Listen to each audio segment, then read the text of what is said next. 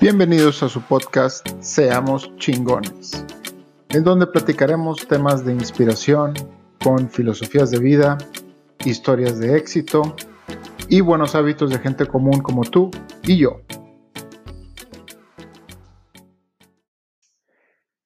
¿Qué tal, inspiradores? Los saludo a su amigo Iván Farías. Y en este episodio les voy a hablar de tus amigos son tu reflejo. Este podría decirse que no es un tema de superación personal en sí. A lo mejor los otros tampoco han sido para ustedes. Espero que para algunos sí.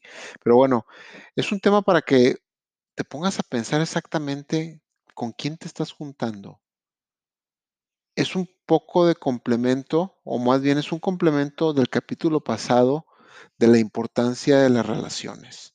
Este va más enfocado en amistades. Entonces, ¿Sabías tú que eres el promedio de las cinco personas con las que más te juntas? Así es.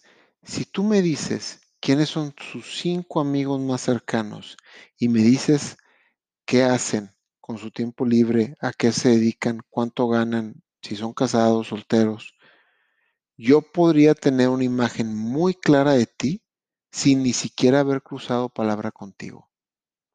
Así de fácil. Siempre vamos a sentirnos más a gusto con quienes piensan de acuerdo a nosotros y estén viviendo experiencias similares. Y eso es muy normal, esto es muy humano, inclusive muy subconsciente. Pero ponte a pensar, ve a tus cinco amigos más cercanos, ve qué hacen, ve cuánto ganan, ven qué trabajan, ve cómo tratan a la gente. ¿Te gustaría, o más bien, te sientes inspirado por ellos? ¿Te retan a ser mejor? ¿Te gustaría hacer lo que ellos hacen? Porque si la respuesta es no y tú haces mejor que ellos, creo que es un momento muy importante de reflexionar y poco a poco, como lo comenté en el capítulo anterior, empezar a cambiar un poco a poco esas amistades, empezar a eh, igual, no hay que, no es así como que borrarlos ya del Facebook a todos y dejarles de hablar y decirles, sabes que ya no eres mi amigo, pero empezar a dejarles de hablar un poquito y empezar a buscar a otro tipo de amistades. O a lo mejor ya las tienes, las otras amistades, pero las tienes muy rezagadas por X o Y. Entonces, si ya las tienes, pues empiezas a frecuentar más. Si sabes que esa otra amistad te va a retar a ser mejor, empieza a frecuentar otra vez, empiézale, mándale un correo, mándale un mensaje, WhatsApp, lo que tengas, y empieza a saludarla y vuelve a entablar eh, la amistad con esa persona, porque esa persona te va a ayudar a ser mejor.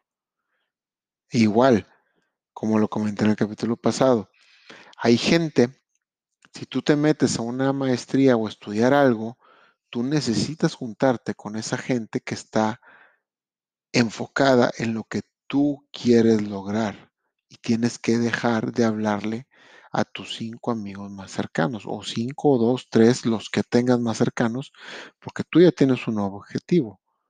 Eso no quiere decir que les vas a dejar de hablar de por vida, simplemente los vamos a dejar de un ladito y vamos a hacer nuevas amistades. Ahora, esto de la similitud de los amigos yo voy a poner un ejemplo muy claro, voy a poner mi ejemplo. Es muy fácil. Yo estoy casado, tengo 39 años, soy de Monterrey, Nuevo León, México. Mi esposa también es mexicana, pero ella es de León, Guanajuato. Ella tiene 37 años, aunque parezca de 19. Y tenemos dos hijos, uno de dos y uno de cinco años. Los dos nacieron aquí en Quebec, Canadá. Y ahí vienen con quién me junto aquí en Quebec, Canadá. Obviamente no me junto ni con brasileños, ni con motociclistas, ni con japoneses, ni con jugadores de hockey. Todos mis amigos aquí en Quebec y con los que más me junto son en su mayoría mexicanos, pero todos son inmigrantes que hablan español y que están casados y que tienen hijos de edades similares a los míos. Entonces, todos compartimos ese ese lazo que nos hace todavía más amigos. Ahora, si se están preguntando que si esos amigos que tengo aquí me han inspirado a ser mejor, la respuesta es sí. Todos y cada uno de ellos me ha dejado bastante para yo superarme como persona. Y me siento muy afortunado de tenerlos. Hay personas que inclusive vamos a cumplir seis años apenas acá en enero y hay personas que hemos ido dejando atrás porque pues son personas que no nos convenían, que no nos estaba impulsando a ser mejor o porque sentíamos una fricción negativa de su parte. Y a mi esposa y a mí no nos gusta tener ese tipo de gente alrededor nuestro. Hay gente que sí, que se siente atraída por un lazo negativo. Y muchas veces este lazo negativo es un subconsciente. Es un subconsciente. Eh, ¿Por qué?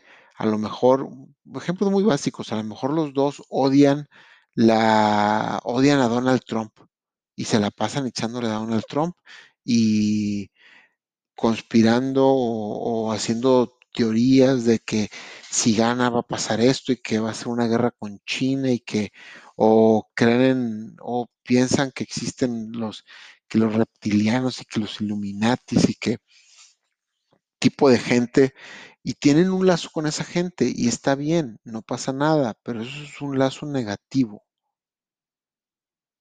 Eso es un lazo negativo y probablemente eso es una amistad que no los va a llevar, bueno, no necesariamente que no los va a llevar a mucho, pero yo la pondría en duda. Yo personalmente la pondría en duda. Tener un lazo negativo con alguien nunca te vas a dar cuenta hasta que lo analizas. Y este capítulo es para eso, para que lo analices. ¿Cuál es el lazo que tienes con tus amistades? Y, por, si tus amistades te están impulsando a ser mejor persona. Entonces, analiza tú qué hacen tus amistades y cómo te están impulsando a ser mejor persona. Ahora, esto es muy difícil. Hay amistades que son malas amistades que tenemos mucho amor y que las queremos mucho porque pues, las conocemos desde hace más de 10, 15 años o a veces hasta 20. Pues sí, sí es muy difícil. Yo también tengo ese tipo de amistades y, las sigo, eh, a lo mejor no frecuentando tanto, pero les sigo hablando y las felicito en su cumpleaños y inclusive cuando voy a México y las veo, me da bastante gusto verlas. Pero simplemente ya nuestros caminos o nuestros nuestras maneras de pensar no son las mismas y pues tenemos que cada quien irse por su lado y no pasa nada, está bien. Y bueno, entonces los voy a dejar con esto, que analicen sus amistades, que vean el lazo que tienen con ellas, muy importante, y pregúntense, ¿quiero ser como él? ¿Él tiene algo que a mí me gustaría hacer? ¿Me está impulsando o me está llevando hacia ese camino que yo quiero ser algún día? Porque acuérdense, sus amistades dictan quiénes son. Y si quieres superarte, necesitas tener amistades que te reten y te hagan sentir ese deseo de superarte. Entonces, ahora sí ya los dejo. Espero que les haya gustado este capítulo y hasta la próxima. Te agradezco mucho por haber llegado hasta el final del episodio. Si tienes una historia de éxito, una filosofía de vida o un buen hábito que te gustaría compartir, por favor escríbeme.